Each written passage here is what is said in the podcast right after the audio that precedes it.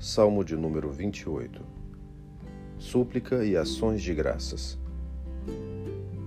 A ti clamo, ó Senhor. Rocha minha, não seja surdo para comigo, para que não suceda se te calares acerca de mim, seja eu semelhante aos que descem a cova.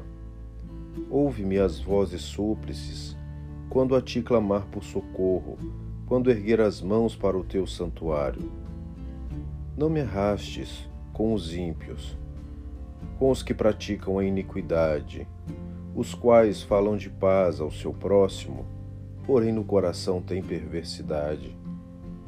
Paga-lhes segundo as suas obras, segundo a malícia dos seus atos. Dá-lhes conforme a obra de suas mãos, retribui-lhes o que merecem e visto que não atentam para os feitos do Senhor, nem para o que as suas mãos fazem, ele os derribará e não os reedificará. Bendito seja o Senhor, porque me ouviu as vozes súplices. O Senhor é a minha força e o meu escudo. Nele o meu coração confia. Nele fui socorrido.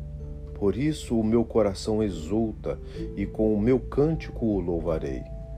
O Senhor é a força do seu povo, o refúgio salvador do seu ungido.